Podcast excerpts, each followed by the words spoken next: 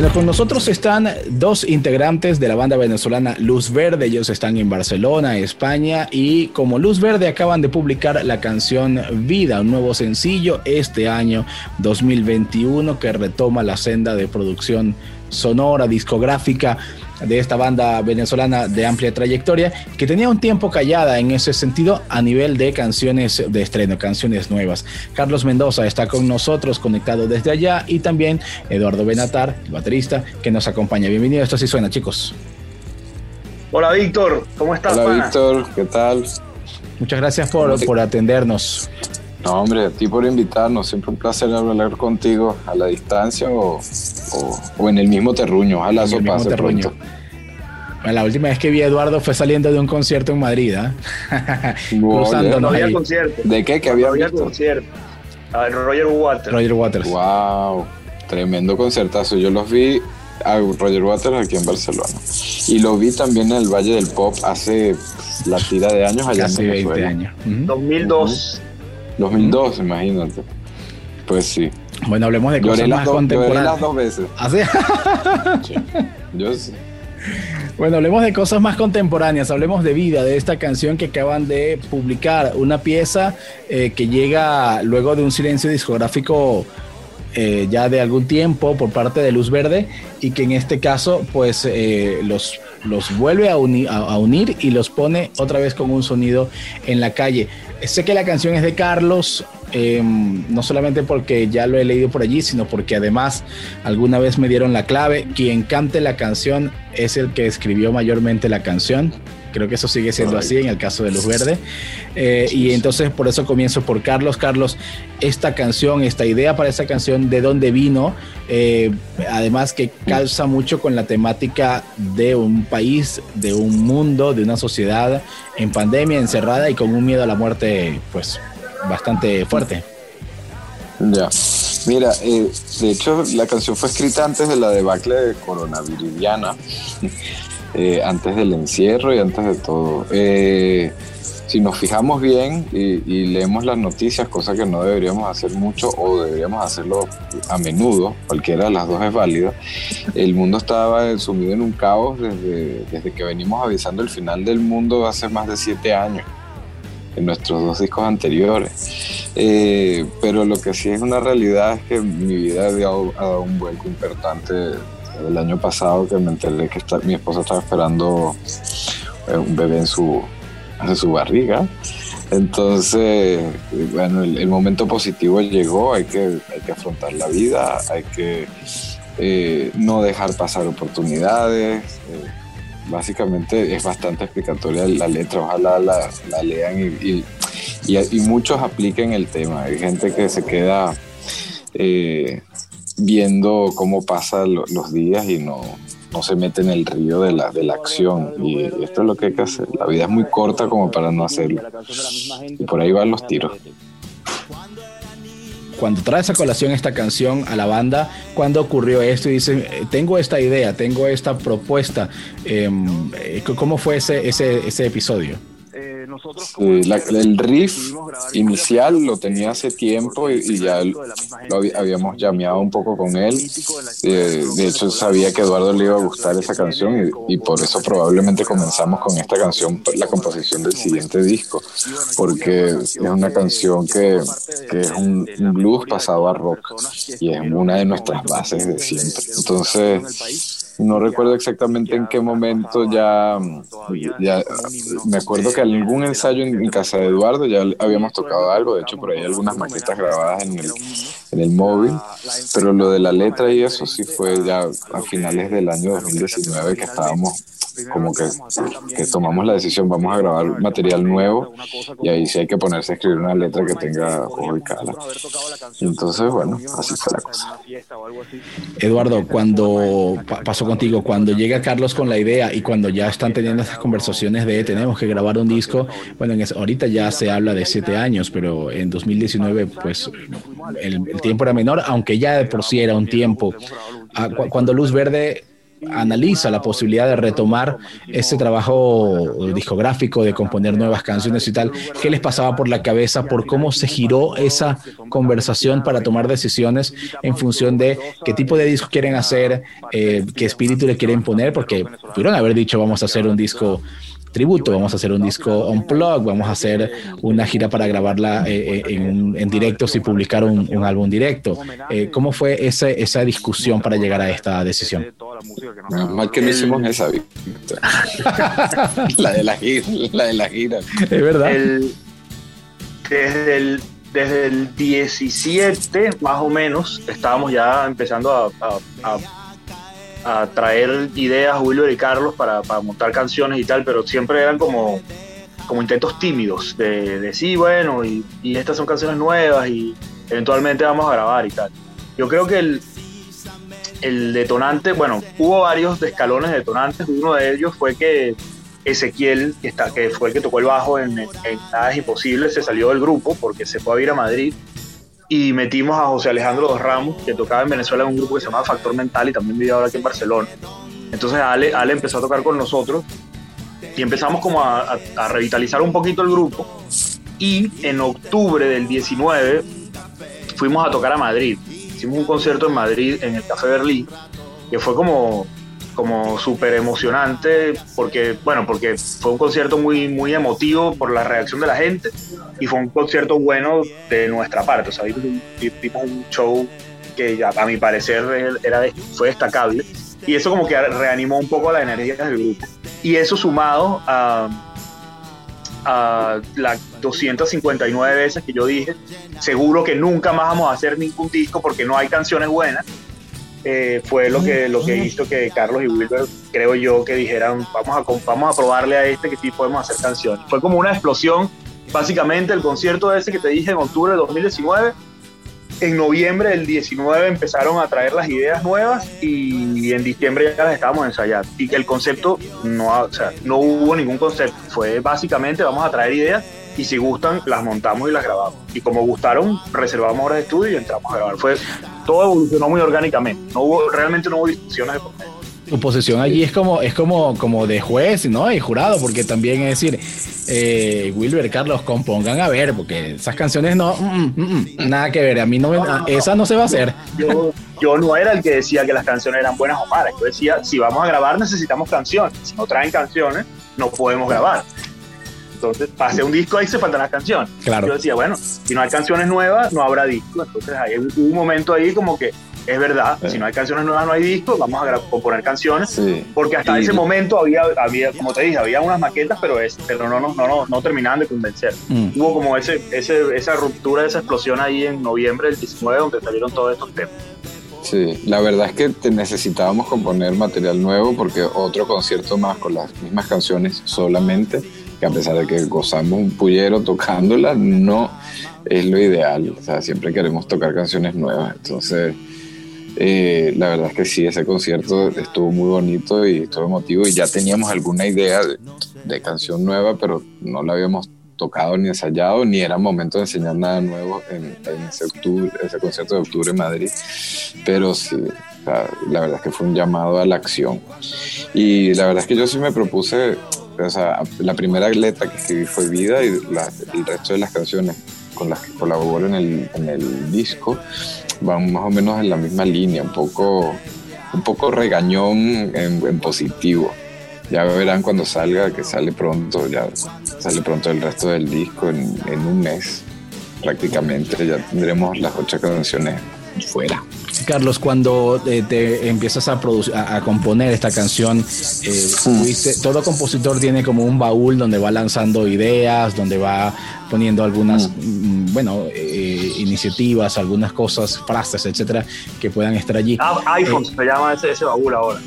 Exacto. Teléfono, teléfono. ¿Acudiste a ese archivo de cosas para buscar ideas o fue literalmente de cero lo que resultó en vida? Mm.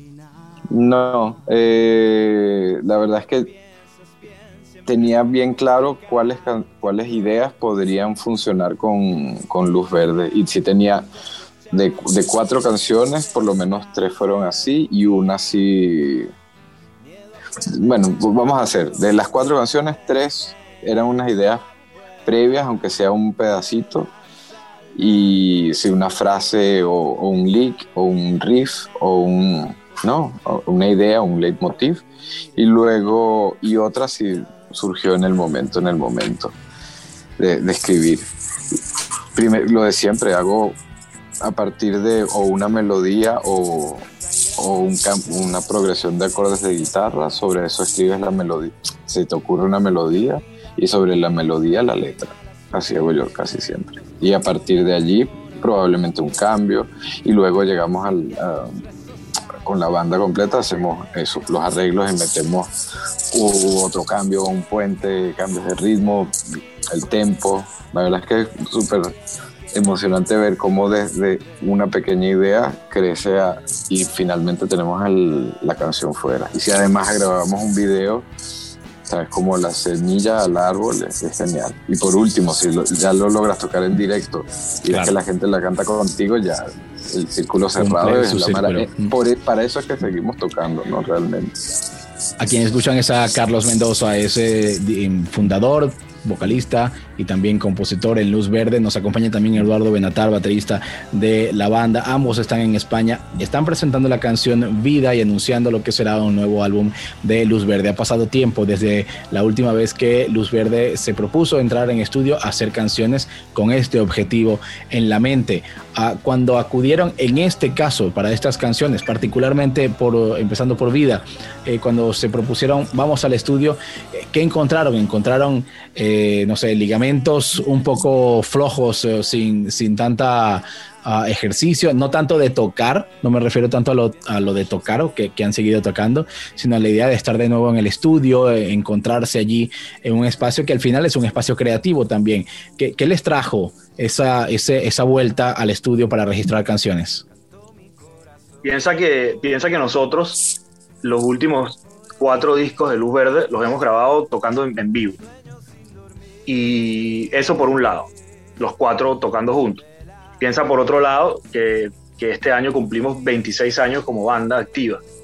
Entonces, la verdad es que es, como, como montar bicicleta. O sea, llega, llegó un momento que cuando ya las canciones estaban definidas cómo iban a ser, era cuestión de, prender los amplificadores y agarrar las baquetas y, y, tocar. Y, y, el estudio, como, como grabamos en vivo, no le, y, estamos además muy acostumbrados a ese estudio y a nuestro productor, no, no, como que no impone en absoluto. O sea, lo vemos más como, como, como no sé, como si no estuviera como cuando te ibas de vacaciones, las vacaciones de Semana Santa que estabas esperando cuando estabas en el colegio.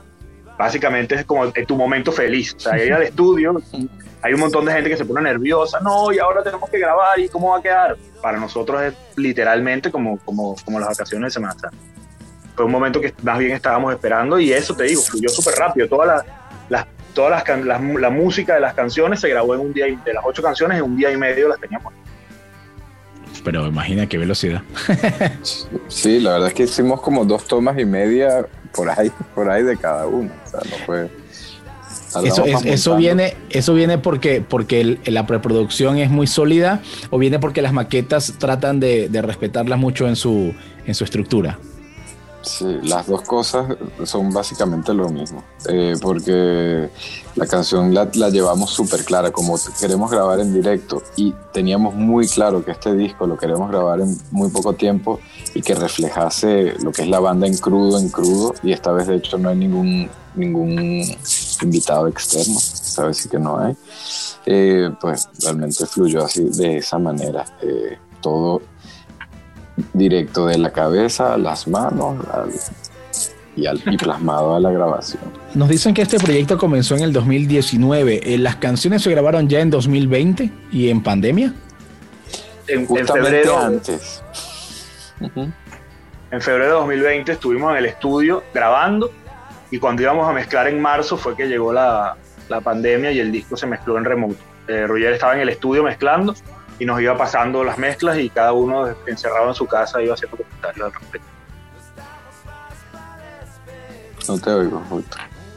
Que quizá por eso uno los ve en este video tan, tan sin máscara, ¿no? este, absolutamente libres del coronavirus en estas imágenes que estamos viendo acá grabadas. apocalíptico, eh.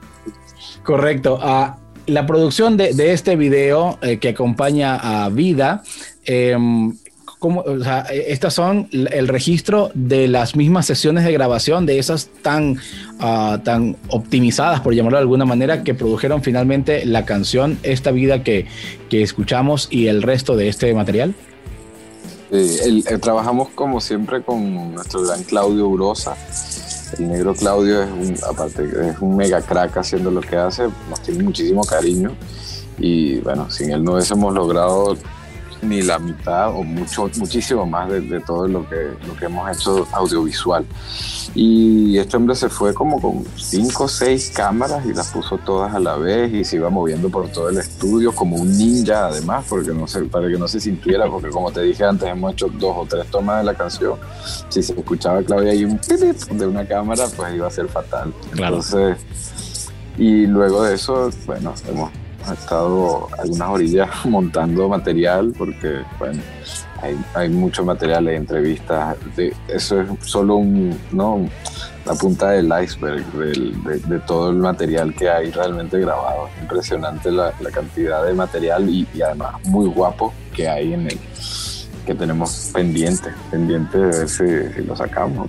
En esta camada de canciones donde salió Vida, ¿cuántas canciones salieron? Ya que nos mencionas que hay un montón de material. Sí, ocho canciones nuevas. El disco completo que también se llama Vida va a tener ocho canciones, como siempre, cuatro de Will, cuatro de Carlos. Eh, y como siempre, bueno, sí, es bastante ecléctico en, en estilos tenemos, hemos, hemos decidido salir con el rock and roll, con el blues rock, pero bueno, ya saben que van a encontrar más cosas en él. Pero quedaron ideas, quedaron ideas por allí guardadas para, para más adelante, o algunas que no terminaron de desarrollarse, o que se desarrollaron y dijeron, esta mejor no la, no la, no la metamos acá. Sí, bueno, de hecho íbamos a grabar solamente seis porque habíamos eh, dicho, bueno, ya vamos grabando. Pasó al, revés de lo que, pasó al revés de lo que tú estás diciendo. Eso, había, había ideas que parecía que no iban y terminaron yendo. Sí, Conversamos. sí. teníamos una pauta corta de, grabación y creíamos que íbamos a hacer solo seis como, como hemos hecho últimamente un EP. Pero luego terminamos de grabar y estábamos como que, bueno, las otras dos canciones ya están casi listas, vamos a darle. Conversamos con Carlos Mendoza, con Eduardo Benatar, ambos son de Luz Verde, están presentando un nuevo tema, este sencillo titulado Vida, adelanto de lo que será el álbum también titulado Vida que publicarán próximamente en este año 2021. Nos decías que eso viene pronto, pronto, eso es abril, eso es mayo. Finales de abril. La idea es lanzar un segundo sencillo junto con el disco finales de abril. En tiempos de, consumo digital de la música, cualquiera pudiera pensar, bueno, ahorita hay gente que saca hasta seis sencillos por delante, cuatro o cinco temas por delante y finalmente sale el disco. Eh, ustedes lo están optando por hacer un lanzamiento un poco más tradicional, ¿cierto? Sí, nosotros somos muy chapados a la antigua. Eso es justamente lo que es. O sea, tradicional nos, nos va, nos describe. Y ya esto de estar lanzando un primer sencillo tanto tiempo antes del disco es algo que creo que no habíamos hecho nunca, la primera vez que lo hacemos. Mm, es verdad.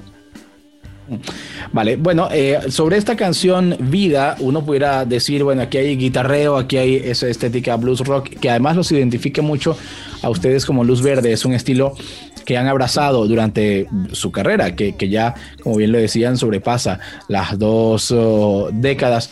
Eh, tienen, cuando componen canciones, ya componen escuchándose eh, de esta manera em, eh, en este caso con, esta canción, pero con las otras que también vamos a escuchar próximamente, hay una como un compromiso de este es el sonido luz verde per se, o hay espacio para añadir más ingredientes a la mezcla. Sí, no, la, la, ya una vez que tenemos la idea, en la, en, la cabeza ya sabemos cómo tendría que sonar. Ahora, eh, por ejemplo, que cada disco intentamos meter algo un poquillo distinto, un par de canciones que con algún ritmo que no hemos probado, o una vuelta de tuerca con algún ritmo, mezclar el rock con algún otro ritmo así sea folclore de Venezuela o de cualquier otro país, y, y dar una vuelta de tuerca y, ver hacia, hacia dónde podemos apretar el tema. Y, y, usualmente el resultado es exactamente eso, el sonido de luz verde, que es sin miedo a experimentar dentro de una base de rock and roll. Vamos a hablar de la construcción de esta pieza, eh, porque ese sonido se construye con una instrumentación. Eh, la guitarra con la que grabaste es tu guitarra de confianza, tu tele de confianza, la batería que, usó Eduardo, el trabajo instrumental del resto de los integrantes de Will, etcétera. Eh, hubo allí más bien volver a esos instrumentos, digamos, vamos a llamarlo habituales, eso, de confianza, o alguien dijo, voy a probar esto a ver qué tal sale. Sí, no, la, en esta canción en particular, la, grabé, y muchas de las canciones de este disco las grabé con ahora una Fender Stratocaster. Me cambié de la tele Thin Line, que había usado en muchos discos, y de la Gibson, que he usado en muchos discos, a una Stratocaster. Nunca había utilizado y la estrené precisamente en el concierto de, octubre de, de Madrid y la verdad ¿Por, qué ese cambio? ¿Por qué ese cambio, Carlos? O sea, ¿de dónde vino la idea de voy, a, probar esta cosa? Hay que probarla. Bueno, muchos de mis héroes de, de, toda la vida de, guitarreros la han utilizado y yo dije, bueno, la quiero probar algún día. Y la verdad es que es tan versátil. Los sonidos limpios son muy, muy eh, delicados y, los y la puedes hacer gritar de unas maneras impresionantes. La verdad, me, me, sorprendió muchísimo. Es muy cómoda de tocar, no pesa muchísimo. Eh, a diferencia de la Gibson, por ejemplo, que haces un concierto completo con una Gibson y terminas seguro, bueno, más a estas alturas del partido, con un dolor de espalda, seguro. Pero esta guitarra en particular, y para esta canción en particular, yo quería un sonido muy, muy clásico muy, clásico de fondo que, fuese muy relacionable. Cualquier persona que ha escuchado rock escucha el primer, la primera parte del riff o el, primer riff. Y si bien suena un pelín distinto porque no es eh, a la usanza, o sea, hay un medio un semitono ahí, los guitarristas me entenderán que está allí, que, que varía un pelín el, el blues clásico. El segundo riff también lo compuse yo, que pero en el disco lo toca Will y lo toca con la Telecaster. Teníamos muy claro que la, Telecaster era la que tenía que darle la respuesta porque es un sonido más twangy, más, este, mm, más tirando hacia el al, funk dentro de lo que sería el blues. Y bueno, la batería de Eduardo me parece que usaste la misma batería y una batería gigante en un ritmo muy aplastante. Como tiene que ser esa batería es una Yamaha cuando a mediados del 2001, si no me equivoco, eh, yo conseguí un patrocinio de Yamaha Venezuela. Y mira, Carlos desapareció. Ahí está Carlos. y, y con el primer disco que grabé con esa batería, fue el primer disco de RC2, el grupo de rock progresivo que, que, tenía yo, que también tocaba Pedro, el, el ex Verde. Y después de ese disco grabé eh, rock and roll con esa batería y las pistas de batería del segundo disco RC2 y después me vine para aquí y me traje la batería que, que si mal no recuerdo tiene siete piezas, ocho tambores porque tiene dos cajas y como había otra batería con la que, con la que hacía los directos que nos las trajimos con todos los equipos en, en container por carga cuando, cuando nos vinimos todos juntos, la batería esta con la que grabé me la fui trayendo tambor por tambor cada viaje que hacía para Venezuela. Una vez que estuvo aquí toda, te ha grabado todos los todos los otros discos del lugar. Y es una Yamaha Birch Custom Absolute con plato Silvian y particularmente en, en, ese cuarto de Medusa, que es un cuarto súper grande y súper vivo, esa batería suena maravillosamente bien. Si yo fuese millonario, tuviese un cuarto así exactamente en mi casa y pasara todo el día tocando con ese sonido. De hecho, cuando uno ve el video, que es la grabación de, cuando ustedes estaban en el estudio, se te ve tocando súper relajado, así como que estoy en mi cosa, aquí tranquilo, eh, a pesar del ritmo frenético de la canción, se te ve como si estuvieras tocando una balada. ¿eh? Sabes que, eso, a veces veo videos o imágenes mías tocando y, no sé si tendrá que ver con, con, mi actitud nerviosa ante la vida, pero siempre creo que estoy en un momento de tensión permanente y cuando veo las, las fotos o los videos me, veo bastante más relajado de lo que tenía que estaba en ese momento. Así que tampoco sé qué explicar. Puede ser eh, esa relajación, se, se, puede también interpretar como la concentración de hacer una, una buena toma. Pero sí, yo también cuando los recuerdos que tengo, sobre todo de grabar esa canción, es que estaba y después vi las imágenes y era otra persona en mi cabeza que estaba tocando. Carlos Mendoza y Eduardo Benatar de Luz Verde con nosotros. Aprovecho de preguntarles, mencionaban que había habido un cambio en la alineación de la banda y con, esa, con ese cambio entran a la grabación de este, de este material.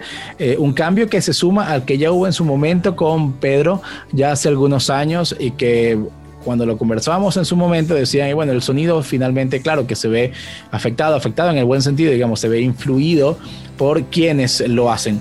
En este caso, el cambio eh, que sienten que aportó nuevo o distinto al sonido de luz verde y a la manera de trabajar de luz verde.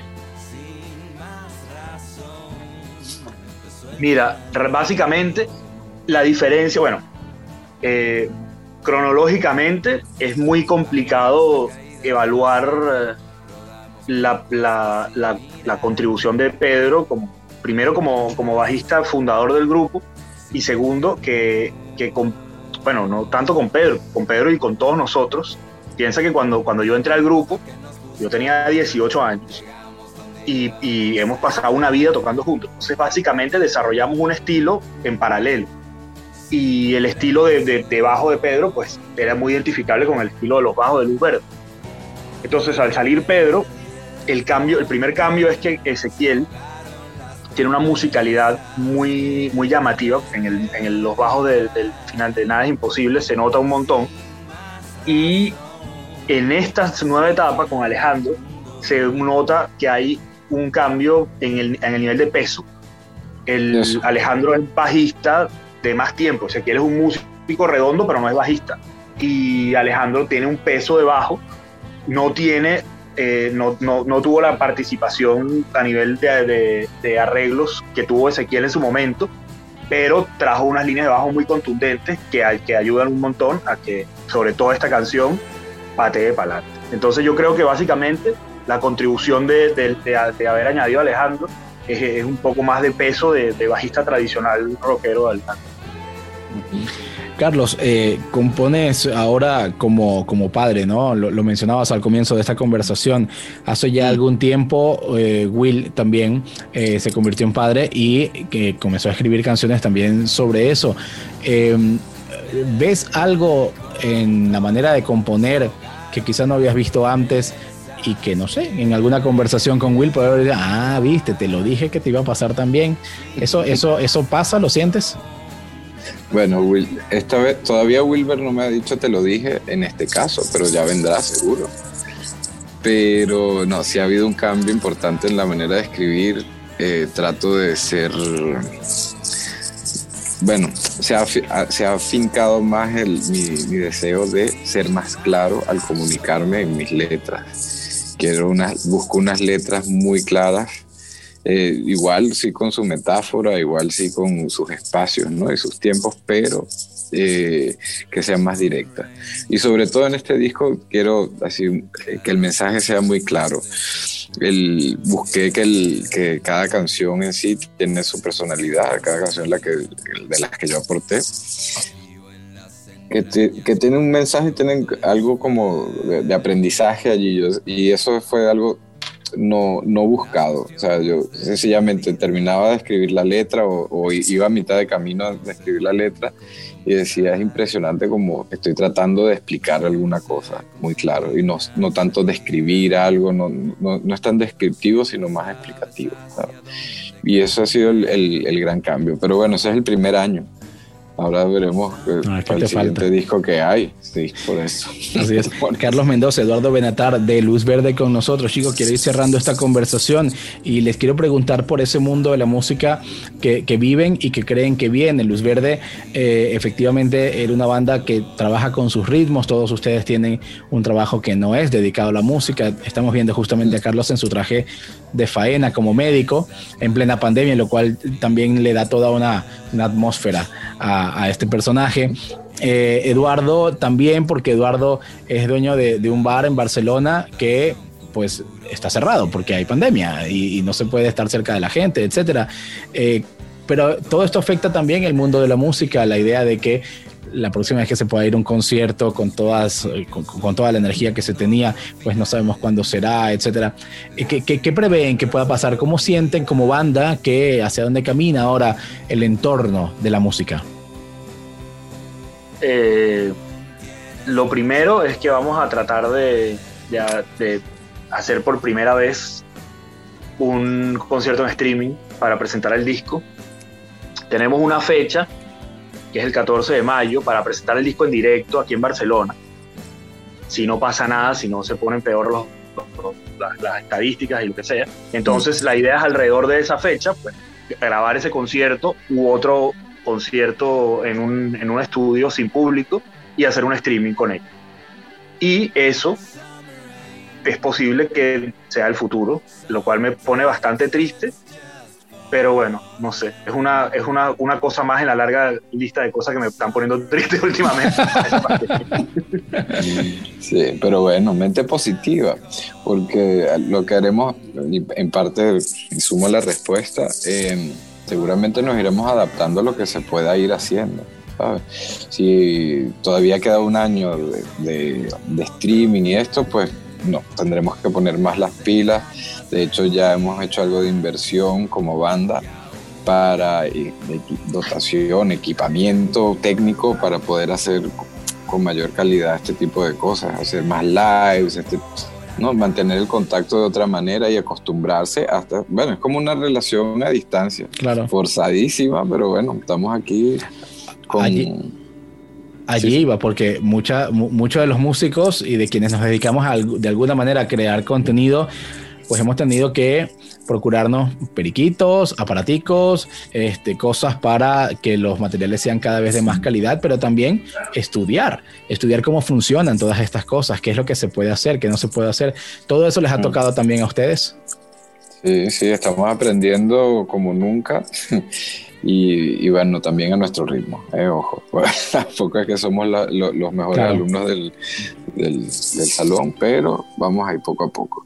La verdad es que nuestro público nos tiene mucho cariño. Hay que decir además que no es lo mismo montar un micrófono para grabar algo eh, o incluso hacer algo de voz con guitarra, a Eduardo que tiene que ver cómo demonios mm, le pone un, o sea, microfonea una, una batería, ¿no? Porque que, tiene tantas cosas. Sí. es, lo, sobre todo lo, lo que es lo más complicado, más allá del sonido, es hacer un, un performance en directo sin ningún tipo de feedback de un público que tengas delante. Eso para mí es lo más complicado. Lo del sonido, eventualmente con, con, una, con una producción y con buenos equipos se logra, pero poder meterte en la cabeza que tienes que hacer un directo y ese directo no tiene público es, es difícil. Es, difícil porque, porque se no, o sea, cuando uno toca en vivo pasan cosas que, que, no pasan en ensayos ni nada. O sea, tocar en directo es la mejor experiencia. Bueno, tú has visto conciertos de Verde y tú sabes que nosotros vivimos básicamente. Totalmente. Totalmente. Sí, es la interacción, la respuesta, la respuesta de la gente en el momento. Sí, es una retroalimentación. A ver, eh, y lo que hace único un concierto, ¿no? Eso, es algo que ocurre en un momento, no va a ser igual al siguiente concierto. Carlos Eduardo, ¿dónde puede la gente buscar el, tema, eh, el videoclip también, pero el tema en las plataformas, etcétera? Y bueno, recuerden redes sociales y demás para que la gente esté pendiente de esos próximos lanzamientos que no serán dentro de mucho. En luz-verde.com hay una lanzadera a todas las plataformas de streaming, más las más populares, y hay un botón a nuestro canal de YouTube en el que van a encontrar el videoclip de, de Vida. Es luz-verde.com. Las redes sociales son muy fáciles. Luz Verde es Luz Verde BCN, BCN de Barcelona, es arroba Luz Verde BCN, ahí nos encuentran. Alguno de los tres le vamos a responder de manera atendido por sus propios dueños, como decían los, como decían los negocios antes La bodega antes. Exactamente. Les quiero agradecer, chicos, Carlos, Eduardo, por haber estado con nosotros hoy. ¿eh? Claro que sí, brother. Bueno, no es, o sea, me parece inconcebible lanzar material sin hablar contigo de, música y, de luz verde y bueno, no solamente como, como periodista musical, sino como fotógrafo, has tomado unas fotos de luz verde increíbles y como plus, a veces analista político que mi mamá es fan, a veces me, manda artículos tuyos, Qué fuerte. Vale, bueno. Muy agradecidos, jóvenes. Que la pasen muy bien, eh, que sigan protegidos. Y Carlos, por favor, eh, el trabajo que haces, que eh, seguro admirable allí en la primera línea, que sea también con, cuidado y que salgamos de esto rápido. ¿ah? Veremos que sí. Un abrazote grande a todos. Chao, Víctor.